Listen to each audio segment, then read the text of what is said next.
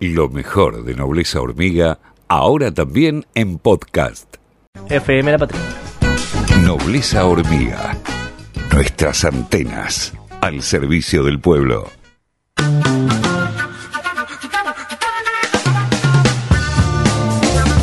Una buena y una mala. Eh, la buena, primero, ¿no? La, la, la, OCDE elevó la previsión de crecimiento económico de Argentina para 2021, o sea, este año. La mala es que eh, vamos a demorar seis años en recuperar la caída económica que sufrimos por la pandemia. A ver, no es la Argentina la única que atravesó la pandemia. Sí, Argentina venía con eh, una crisis eh, económico-social generada en 2018. Con, empezó con esa corrida cambiaria de, de, abril, ¿se acuerdan? Que derivó en que Macri salga corriendo a rogarle por favor a Trump que, le preste plata porque nadie, todos le habían cerrado la puerta. Básicamente fue esa la razón eh, y el FMI le entregó nada menos que 54 mil millones de dólares. Todo empezó ahí, en abril de 2018, eh, digo, a, a, manifestarse, ¿no? Porque la crisis eh, la, la, empezó a gestar desde el 10 de diciembre de 2015, cuando empezó a aplicar esas políticas eh, tan este, ortodoxas, que, solamente llevan a un mismo lado. Eh, en 2018 empezó la crisis. Eh, cuando asumió Alberto Fernández, hay que, hay que este, señalar este punto. En febrero, o sea, tres meses después de la asunción, los indicadores económicos venían mejorando, empezaban a dar esbozos de cierta recuperación. ¿Qué pasó? Bueno, marzo, el 20, arribó la pandemia a Argentina con todo, entonces ahí hubo que bajar la persiana por un tiempo y eso obviamente impactó de, tal forma que, va a pasar esto que te digo, ¿no?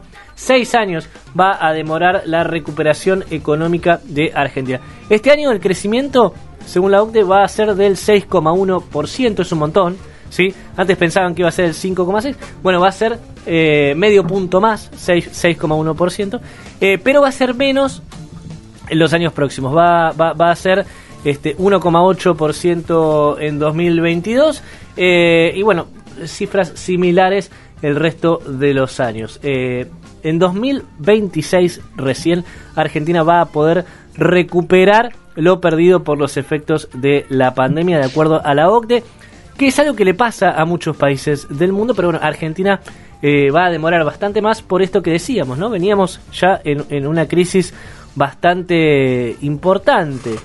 En el medio, ¿cómo hacemos para recuperarnos? ¿no? Porque una cosa es crecimiento, otra cosa es desarrollo. Yo hasta ahora este, estuve hablando de crecimiento. El desarrollo es cuando la, la, la, las personas eh, pueden aumentar su poder adquisitivo, cuando se hace una distribución de la riqueza, ¿no? Y ese punto es clave. ¿Por qué? Porque Argentina tiene una estructura impositiva completamente regresiva, porque los pobres son los que más pagan impuestos, en proporción a sus ingresos, por supuesto, eh, y los ricos casi que no pagan nada. El gobierno nacional había, estaba este, planificando una reforma estructural a los impuestos eh, en el país, la pandemia fue demorando su presentación, eh, y obviamente ahora en estos momentos no es la, la, la, prioridad porque no hay consenso con la oposición para eso en este momento, ¿no? Digo, la oposición la misma que eh, se, se, se, se, fue a hacer fiestas de contagios al obelisco o a hacer cacerolazos en la quinta residencial del presidente de la nación hace un mes y medio, no tiene ganas de hacer una reforma impositiva en lo que ellos empiecen a pagar más impuestos. Digo, son lo mismo que están exigiendo eh, que llegue la vacuna de Pfizer y, repiten que no hay vacunas cuando en realidad hay 17 millones de vacunas y la de Pfizer es una más eh, que en realidad solamente ellos quieren porque bueno qué sé yo quizás la, la, la, la embajada está haciendo no sé no, no sé no sé la verdad no se me ocurre por qué solamente piden la de Pfizer cuando Argentina no tiene 10 vacunas hay en el mundo que, que, no, que no están en Argentina solamente repiten la consigna de una ¿cuál será la razón no? ¿Cuál será la? Eh, una forma de redistribuir riqueza fue el aporte extraordinario a las grandes fortunas. 145 mil millones de pesos del aporte solidario ya se repartieron por parte del Ministerio de Economía. Martín Guzmán puso el gancho y eh, fueron repartidos a los fines que ya estaban indicados por la ley. Esto significa que esos sectores, esas partidas que ahora reciben estos montañas de dinero, eh, que tenían asignado eh, eh, montos obviamente mucho más este, mucho más chicos esos montos más chicos pueden ahora redireccionarse hacia otros fines entonces Argentina puede gastar más donde más le conviene ¿no? que es en políticas sociales obviamente estamos hablando de que todo esto ya estaba definido por la ley. Son 145 mil millones de pesos, lo recaudado hasta el 27 de mayo. Eh, y ya se repartieron entonces, te decía, 29 mil millones de pesos al Ministerio de Salud para la compra de vacunas, medicamentos y elementos de protección. 29 mil millones de pesos, también la misma cifra, al Ministerio de Educación para las becas Progresar, las mismas que el macrismo casi destruye y que le salvaron ayudaron y, sacaron adelante a un montón de personas, miles de argentinos que pudieron terminar sus estudios gracias a las becas Progresar. Bueno, 29 mil millones de pesos más. 36 mil millones de pesos la Secretaría de Energía para, la, eh, para programas de exploración y, producción de gas natural y 22 mil millones de pesos a eh, el mejoramiento de la salud y las condiciones de las habitacionales de los barrios populares. Eso es muy importante, eso depende del Ministerio de Daniel Arroyo. El mejoramiento de barrios populares va a recibir 22 mil millones de pesos adicionales, eh, lo cual es una muy buena noticia para eh, tratar de mejorar esto que estamos hablando nosotros, ¿no? La, redistribución de la riqueza. Es guita que tenían los, eh, las, las 10.000 familias, las 12.000 familias más ricas de Argentina y ahora van a poder destinarse a mejorar las condiciones de las personas más vulnerables que son las que más sufren la crisis, ¿no? Y 29 mil millones de pesos además al Ministerio de Trabajo para sostener el empleo y las remuneraciones de los trabajadores de las pymes, que también fueron de las más perjudicadas durante la pandemia. Cerraron muchas pymes durante la pandemia. Ya veníamos de perder 25 mil pymes con el macrismo eh, y la pandemia lo que hizo fue un poco acentuar esta, eh, eh, este, este ritmo de cierre de empresas porque bueno ya venían de no poder sostener las ventas durante un tiempo largo y la, la, pandemia fue un golpe muy duro ¿no? este, estamos hablando de todo este dinero que era de las 13.000 familias más ricas del país 10.000 pagaron hasta ahora hay 2.000, 3.000 que todavía se están negando a hacerlo la FIP habilitó embargos para esas personas, ¿sí? Es eh, un dato muy importante, y lo cual está, está motivando a cada vez más a, abonarlo, a cumplir con la ley. a cumplir ellos no están acostumbrados a cumplir con la ley mucho. No creo, ¿eh? ya el mismo presidente, expresidente dijo que la única forma de hacer plata es evadiendo, imagínate eh, cuál es el concepto que tendrá esta gente también, ¿no? sí, la tiró así, muy, muy livianamente. Bueno, los Caputo, toda la familia Caputo eh, presentó demandas judiciales contra la FIP para no pagar. Mm. Este, digo, los eh, Tevez, por ejemplo, lo mismo. Estamos hablando de toda gente cercana a Mauricio Macri, ¿no?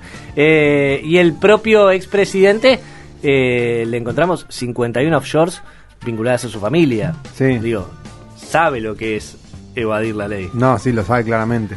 Además de que fue procesado por contrabando de autopartes en los 90, digo, procesado. La única forma en la que se libró de eso fue gracias a, la Corte Suprema Menemista. Que después de eso, después de ese fallo que eh, libró a, la familia Macri de, de cualquier pena, Elisa Carrió agarró ese fallo y lo juntó con otros más eh, y lo presentaron en el juicio político que se le hizo a la Corte Suprema Menemista. Eh, ese fallo que, que, que, este, le sacó ese procesamiento a Mauricio Macri fue una de las demostraciones de corrupción de la Corte Suprema Menemista. Y Elisa Carrió formó parte de, ese comité que le hizo el juicio político a, esos, a esos funcionarios judiciales. Son datos, digo, que hay que tener en cuenta ahora, porque Elisa Carrió es la mayor defensora de, de- este partido ahora, ¿no? De Juntos por el Cambio. Sí, por más que ahora se está alejando un poquito por ahí de, Macri diciendo que ya no es el líder, pero bueno, son los vaivenes de la política. Sí cambió su, estructura de pensamiento totalmente desde esa época a, a la actual. ¿no? En esa época se podía considerar que era alguien de izquierda, Carrió. Así ahora- se llamaba, Sí. así, así se autoproclamaba. y fue virando hacia la derecha, bueno, como pasa con muchos dirigentes. Me quedé pensando con esto que decías de la recuperación a seis años y, y que este gobierno lo, lo que siempre, por lo menos discursivamente, dice es que eh, la forma de crecer va a ser con la, la gente consumiendo más y, y que haya más redistribución.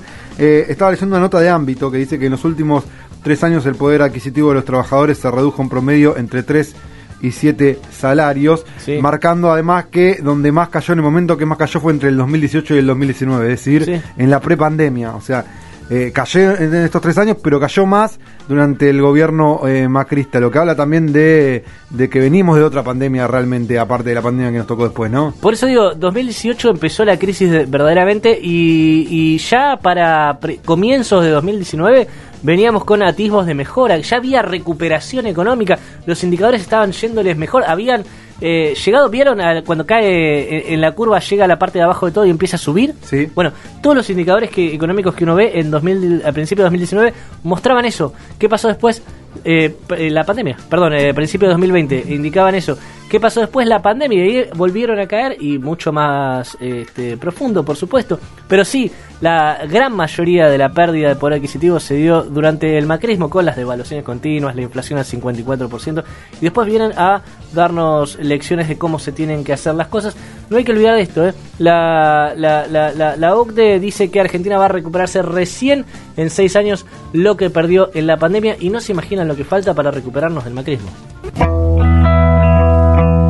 Seguimos, seguimos mientras intentamos recuperarnos del macrismo acá en Nobleza Hormiga. Te quedas escuchando Sublime, Santería.